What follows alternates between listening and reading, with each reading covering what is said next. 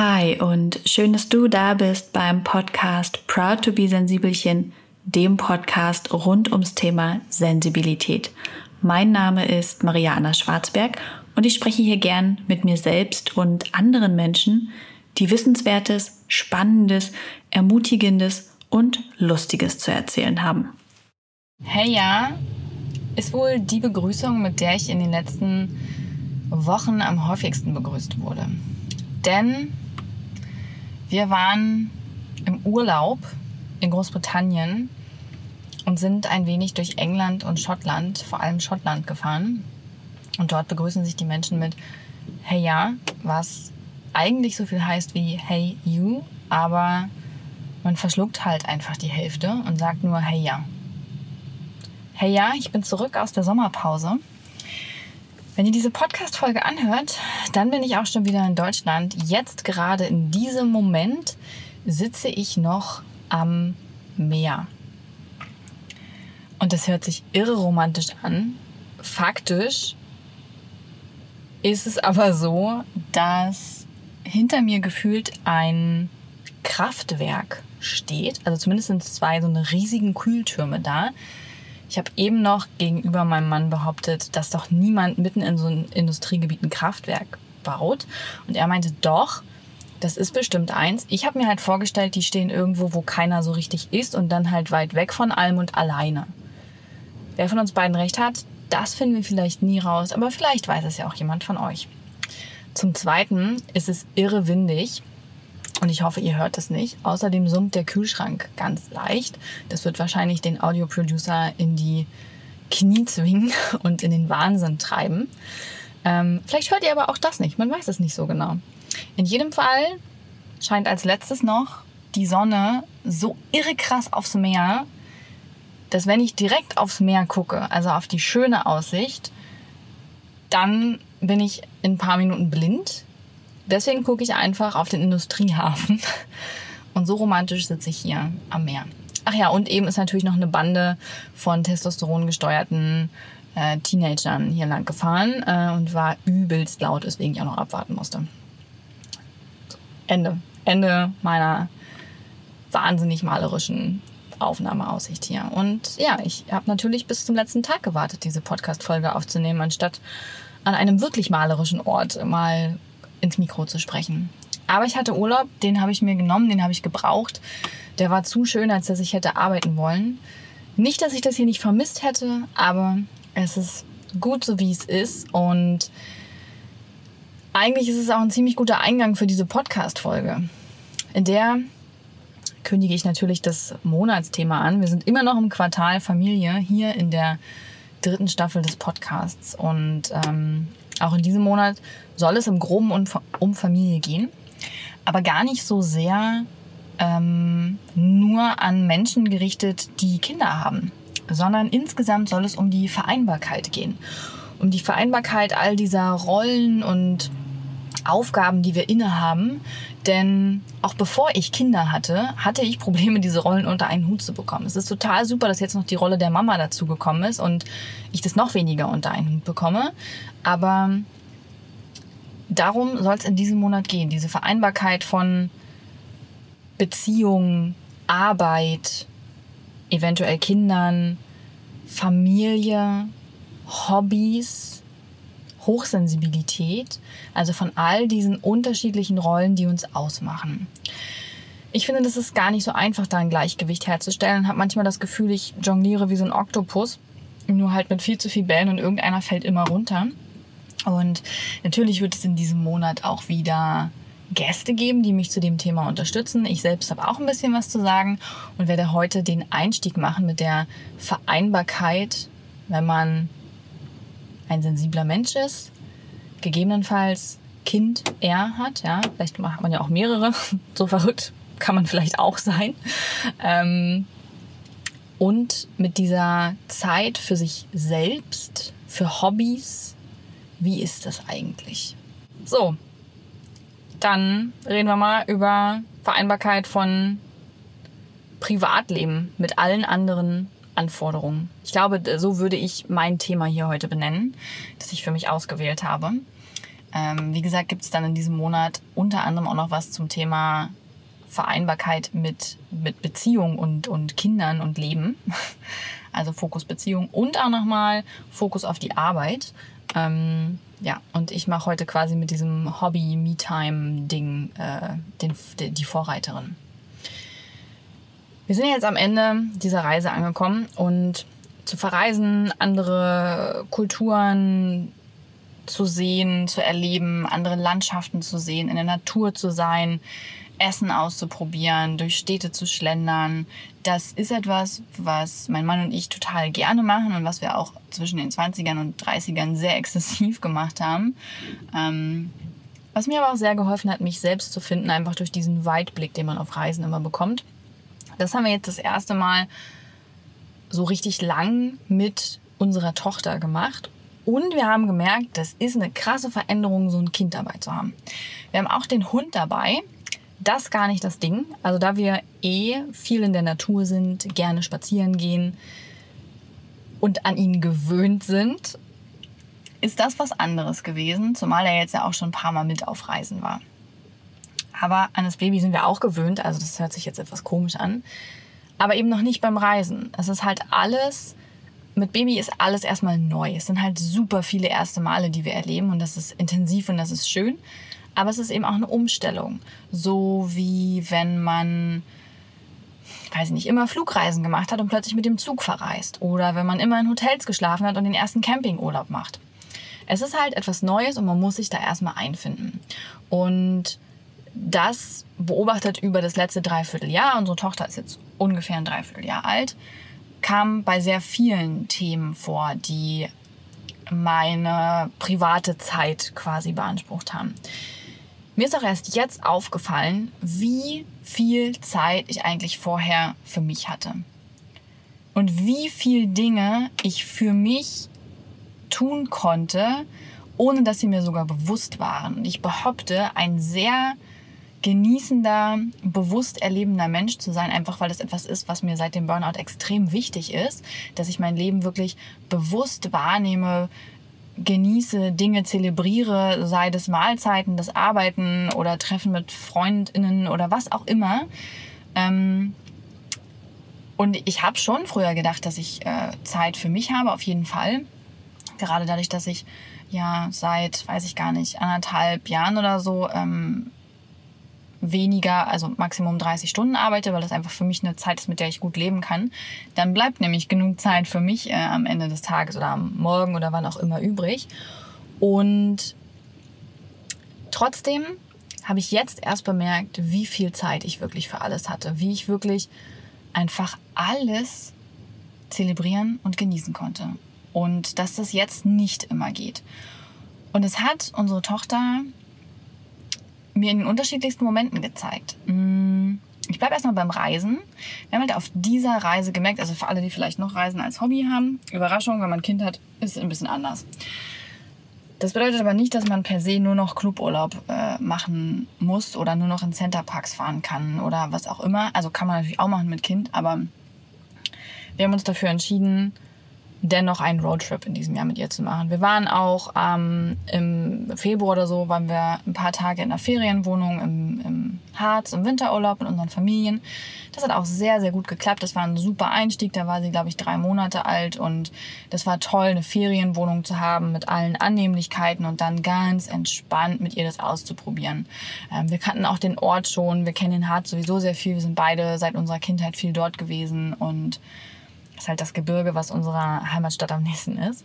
Ähm, und es war wirklich ein schönes Erlebnis. Wir waren dann auch, ich überlege gerade, ähm, dann konnte man eine ganze Weile nicht reisen, wegen dem Virus, dessen Name nicht genannt werden darf. Ähm, aber wir waren dann mal ein paar Tage bei Freunden, das hat gut geklappt. Und da haben wir auch direkt ein paar Tage Camping hinten dran gehangen, um es mal auszuprobieren. Das war, war sehr schön. Wir haben auch irgendwann noch mal eine Nacht autark im Harz gestanden, um das mal zu testen. Hat auch gut geklappt. Und dann haben wir aber auch einfach dieses Jahr zehn Tage in Kühlungsborn verbracht, um am Meer zu sein, am Strand und das mit Bulli. Und es waren mit die schönsten zehn Tage in diesem Jahr, ähm, weil wir ganz schön K.O. waren. Von dieser Pandemie und der ständigen ähm, Abgeschottetheit, ähm, sozialen Einengungen, dass Emma ihre Großeltern und Verwandten einfach wenig sehen konnte, wir unsere Freunde nicht. Wir waren wirklich durch und die zehn Tage am Meer haben uns sehr gut getan und da haben wir auch gemerkt, einfach wir trauen uns es zu, mit Emmy loszufahren und den Roadtrip zu machen. Also wir haben ja auch den Bulli, wir haben in diesem Jahr einen Bulli gekauft. Ich weiß gar nicht, ob ich es hier schon mal irgendwann erzählt habe. Ich bin mir unsicher. Ähm, weil wir halt gern Ausflüge und Reisen und sowas machen. Ähm, und das halt ganz gemischt, wie ich es auch schon erzählt habe. Einfach mal irgendwo wandern fahren und eine Nacht autark stehen, also ohne Campingplatz, sondern einfach so. Ähm, wir mögen aber auch an die See fahren oder ans äh, an die See, ja, an, an die See oder ans Meer. An den See oder ans Meer jetzt verhaspel ich mich richtig. Oder in die Berge oder irgendwo hin, einfach wo es schön ist in der Natur und da ein paar Tage am Stück auf dem Campingplatz zu stehen und so richtig, richtig, richtig gechillt Urlaub zu machen. Wir mögen aber auch einfach mal losfahren und richtig was erleben. Und da ist das Reisetempo natürlich höher beim Roadtrip völlig klar. Man möchte viel sehen, viel erleben, man taucht immer wieder neu ein. Die Schlafplätze wechseln täglich oder alle zwei bis drei Tage. Es ist einfach ein höheres Reisetempo. Und mit diesem Reisetempo so ungefähr sind wir auch erstmal gestartet und sind ganz schön ins Straucheln gekommen in der ersten Woche. Es dauert einfach, ehe man das neue Tempo, die neuen Gewohnheiten findet. Dann plötzlich hat man dieses Baby dabei und das hat, wir haben einfach gewisse Rituale und Gewohnheiten mit ihr. Die mitzunehmen war einfach, aber die Frage war, wie setzen wir die unterwegs um? Und wie können wir es schaffen, ähm, trotzdem dabei auch Fahrtstrecke zurückzulegen, aber auch etwas zu erleben. Man muss dann darüber nachdenken, ah, wann, wie, wo ist das Baby? Denn das Baby ist ja auch irgendwann. Also bei uns ist es jetzt halt. Man denkt ja immer, es wird ewig 500 Trilliarden Jahre nur gestillt, aber so ein Baby fängt irgendwann an zu essen, krasse Sache. Ähm, dann auch, wie können wir sicherstellen, dass sie ihren, ihre Schlafzeiten bekommt. Wir haben das Glück, das Baby schläft überall, in der Trage, im Auto, im Kinderwagen, im Bett. Ähm, aber auch, wie kriegen wir es hin, dass sie genug Bewegungszeiten hat? Denn dieses Kind hat mittlerweile einen Bewegungsdrang und möchte dann auch sich bewegen. Und es hat ich würde sagen, so gute 14 Tage gebraucht, ehe wir uns eingependelt haben. Wir waren erst mit einem viel zu hohen Tempo unterwegs, was uns alle so ein bisschen unter Druck gesetzt hat, insbesondere mich, weil ich jemand bin, der, ähm, der gerne recherchiert. Mein Mann übernimmt dann dafür gerne andere Aufgaben, aber ich bin meistens die, die irgendwie so guckt, okay, wo ist der nächste Campingplatz oder was kann man jetzt hier noch machen oder da. Und mich hat das dann sehr unter Druck gesetzt und ich konnte so die Fahrten selber kaum genießen, weil da hat Emma dann geschlafen. Ich habe recherchiert und hatte gar nicht die Möglichkeit, wirklich nach draußen zu gucken, einfach Hörbücher zu hören oder so. Und wir haben dann geschaut, wie können wir unser Reisetempo einfach anpassen. Das war so eine Sache. Ähm, aber auch, wie können wir unsere Tage gut gestalten. Und wir hatten dann irgendwann den Dreh raus, dass wir wirklich vormittags uns nicht viel vornehmen, damit wir entspannt in den Tag starten können. Ich habe morgens öfter Yoga gemacht und wir haben dann gefrühstückt, haben mit Emma Pancakes gebraten, waren mit dem Hund eine Runde spazieren. Alle waren im Bad, haben sich fertig gemacht. Also so, dass wirklich alle entspannt aufstehen, sich fertig machen, gegessen, einmal bewegt in den Tag starten können. Und dann sind wir erst losgefahren mit Ämmchen und ähm, haben immer ein Stück Strecke zurückgelegt oder meistens. Ja, wenn man vormittags mit ihr gut fahren kann, da schläft sie meist nochmal zwei Stunden. Und dann, haben, wo wir angekommen sind, wo auch immer das war, haben wir dann erstmal Mittag gemacht. Und danach haben wir dann was unternommen, also den Nachmittag wirklich so genutzt, um etwas anzuschauen. Man konnte auch am Nachmittag immer mit ihr nochmal ein Stückchen fahren. Keine Ewigkeit mehr, aber ein Stückchen. Und ja, dann muss man halt auch irgendwann eine Campsite ansteuern oder sich halt einen autarken Platz suchen, weil dann auch irgendwann das Armbrot kommt, das Bett fertig machen, das Kind zu Bett bringen. Und ehrlicherweise bin ich dann auch meistens irgendwann durch vom Tag und möchte auch einen gechillten Abend haben. Mal allein, mal mit meinem Mann. Und das ist der Rhythmus, mit dem wir jetzt auf Reisen gut klargekommen sind. Was man aber dabei nicht vergessen darf, mm, dass wir auch einmal die Woche Wäsche waschen müssen. Ja, dafür gehen immer ein paar Stunden drauf. Oder auch, dass man alle paar Tage einkaufen muss. Und auch solche Dinge müssen mit eingeplant werden. Und am Anfang waren wir einfach haben wir das nicht auf dem Schirm gehabt, ne? Also das ist dann so ein bisschen drunter und äh, drüber gegangen und ähm, hätte wirklich durchaus besser laufen können. Aber wir haben so innerhalb von zwei Wochen unseren Rhythmus dann gefunden und ja, ich muss sagen, damit sind wir dann gut und bequem gereist. Wenn ich dazu aber betrachte, wie wir früher gereist sind, dann ist das natürlich was ganz, ganz anderes. Ja? Also es ist kein Vergleich. Ähm, wir hätten früher in diesen sechs Wochen wahrscheinlich viel mehr gesehen und wären gleichzeitig entspannter gewesen, ähm, weil wir mehr von den Dingen geschafft hätten oder gemacht hätten, die uns gut tun. Ähm, bestes Beispiel ist zum Beispiel Spielen. Wir sind große Spiele-Fans und haben normalerweise auf Reisen, wir haben auf jeden Fall immer Karten dabei. Diesmal haben wir sogar noch Cluedo mitgenommen und ein Exit-Game. Und geschafft haben wir davon nichts. Also wir haben das Exit-Game aufgemacht. Mein Mann war auch der Meinung, wir müssten die Profi-Version diesmal kaufen. Wir haben es einmal aufgemacht, haben es angefangen, sind dann ein bisschen gescheitert, haben es weggepackt und wir haben den ganzen Urlaub nicht gespielt. Einfach weil wir es zeitlich nicht geschafft haben. Voll krass. Oder auch zum Beispiel, ich hatte, glaube ich, vier Bücher mit. Das hätte normalerweise für vielleicht zwei Wochen im Urlaub gereicht. Nach sechs Wochen habe ich noch ein Buch über. Okay, dafür haben wir es allerdings auch geschafft, drei komplette Harry Potter Hörbücher zu hören. Ja, also gut. Das heißt, zum einen haben wir weniger von dem machen können, was uns gut tut, was wir gern machen, was uns halt wahnsinnig entspannt. Äh, zum anderen haben wir ein bisschen andere Dinge gemacht. Früher hätten wir vielleicht weniger Hörbuch gehört und irgendwie mehr, äh, mehr was gespielt, mehr gelesen. Ähm, aber daran ist es mir halt schon aufgefallen, dass es mit Kind nochmal anders ist. Nicht nur vom Reisetempo und all den Dingen, die man bedenken muss, sondern auch von unserem Entspannungsverhalten. Denn früher wäre es so gewesen, ja, komm, wir gehen nicht einkaufen, wir holen uns da noch was, wir holen uns da noch was. Ich kann aber einem neun Monate alten Baby jetzt nicht unbedingt Fish and Chips anbieten. Also ich könnte es schon, aber es wäre für sie jetzt nicht so gesund und ich glaube, sie würde es nicht mal essen, weil es ihr nicht schmecken würde. Ne? So solche Dinge äh, kommen halt auch eben dazu. Und ja, auch beim Waschen, ne? wenn man halt kein Baby dabei hat, würde ich halt auch manchmal sagen, okay, ich habe noch einen Schlüpper, alles klar, äh, die Hose ziehe ich nochmal an, ich leihe mir ein T-Shirt von dir und passt für einen Tag. Wenn dem Baby die Sachen ausgehen, also natürlich kann ich ihr ein T-Shirt von mir geben, aber ich glaube, das sieht nicht ganz so gut aus. Also da sind so Punkte oder das sind so Punkte, wo ich wo ich es auf Reisen sehr gemerkt habe, dass wir jetzt wirklich mit Kind reisen, dass wir anders reisen und dass es aber trotzdem möglich ist, einen Roadtrip zu machen. Wir haben uns zum Beispiel dafür entschieden, am Anfang hatten wir das sehr, sehr, sehr optimistische Ziel, dass wir einmal durch ganz Großbritannien fahren.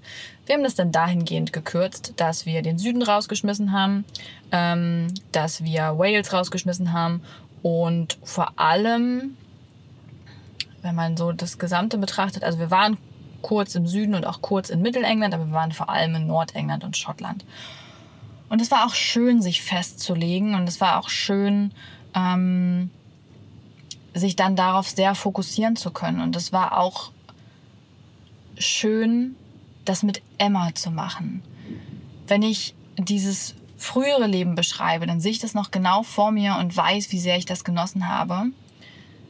Und ich genieße das jetzt aber auch, ähm, weil es wunderschön ist, meine Tochter zu begleiten und mit ihr das Leben zu genießen und auch als Familie jetzt einfach durch die Welt zu gehen und die Welt nochmal mit ganz anderen Augen zu sehen. Und zum Zweiten, weil ich weiß, dass diese enormen Einschränkungen mit ihr als Baby temporär sind. Ich weiß, dass die Zeit, in der ich an das hier zurückdenke, und traurig bin, dass es vorbei ist, dass sie wahrscheinlich schneller kommt, als mir lieb ist. Und dass ich dann denken würde, hätte ich es mal mehr genossen. Und deswegen bin ich jetzt immer schon so, dass ich denke, es ist nur temporär, wenn es mal schwierig wird, wenn sie mal schwer ins Bett zu kriegen ist, wenn sie zahnt oder was auch immer. Ich weiß, es wird den Tag geben, an dem ich mich danach sehne, sie ins Bett bringen zu dürfen und ihr etwas vorsingen zu können. Das, das wird irgendwann kommen und ähm, Genauso wird es irgendwann kommen, dass wir wieder mehr Zeit haben, um 750 Runden Romy zu spielen. Und Fish and Chips einfach zum Mittag zu essen und solche Dinge. Das wird dann auch wieder mehr sein. Aber jetzt ist es halt einfach gerade anders. Und das ist eine neue Vereinbarkeit für mich von Privatzeit mit allem anderen. Denn meine Privatzeit, meine Privatzeit ist so die Zeit, die ich für mich habe.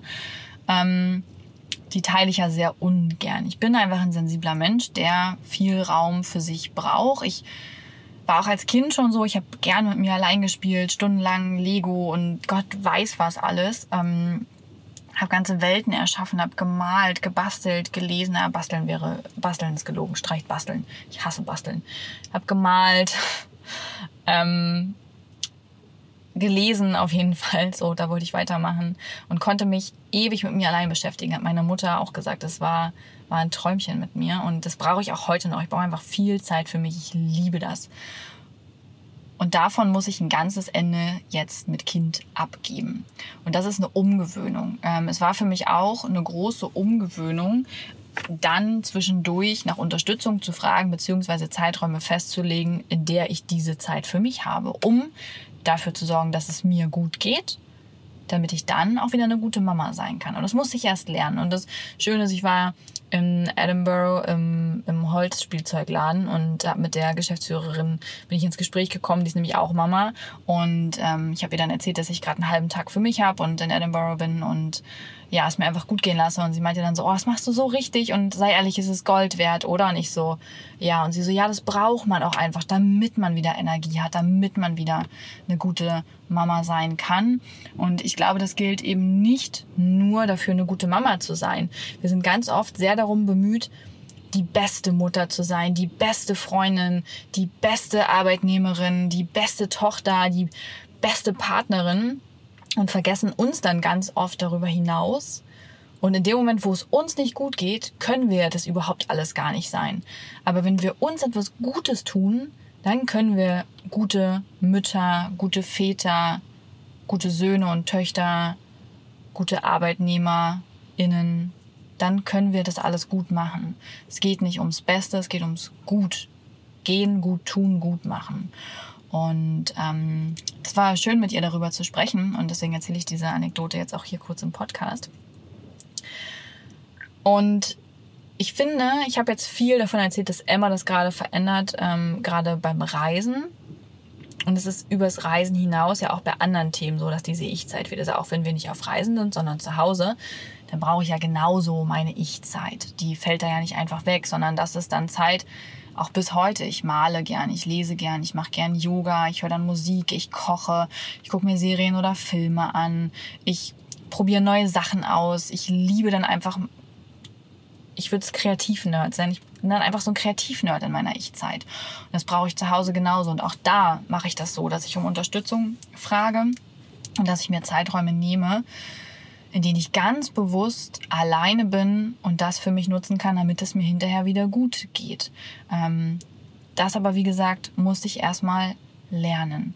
Und das war aber nicht nur so jetzt mit Emma, ja, so ein Kind ist eine einschneidende Komponente der Ich-Zeit, sondern auch, als ich noch sehr viel gearbeitet habe. Und da können sich wahrscheinlich auch viele von euch drin wiederfinden, die vielleicht noch keine Kinder haben aber die sich einfach vorstellen, man ersetze das Kind durch Arbeit.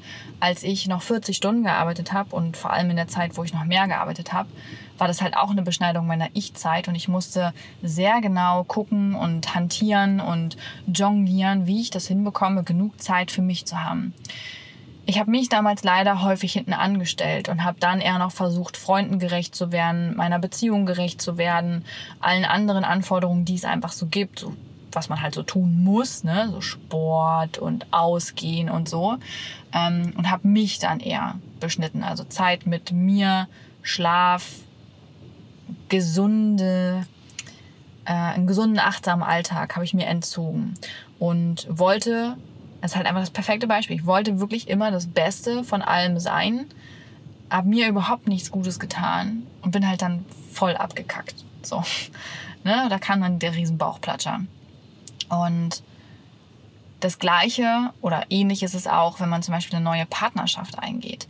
Dies zumindest war das bei mir immer so dann ja am Anfang auch sehr allumfassend und man ist total verliebt und am liebsten möchte man 24-7 mit dem oder der Partnerin äh, verbringen und da ist es dann auch die Ich-Zeit, die zum Teil drunter leidet, aber vielleicht auch Arbeit oder Freundschaften. Es ist immer ein Jonglieren der Rollen, die wir innehaben. Und ich glaube auch in diesem Punkt, dass Balance ein Ziel ist, das wir anstreben, also dass alle Jonglierbälle gleich sind.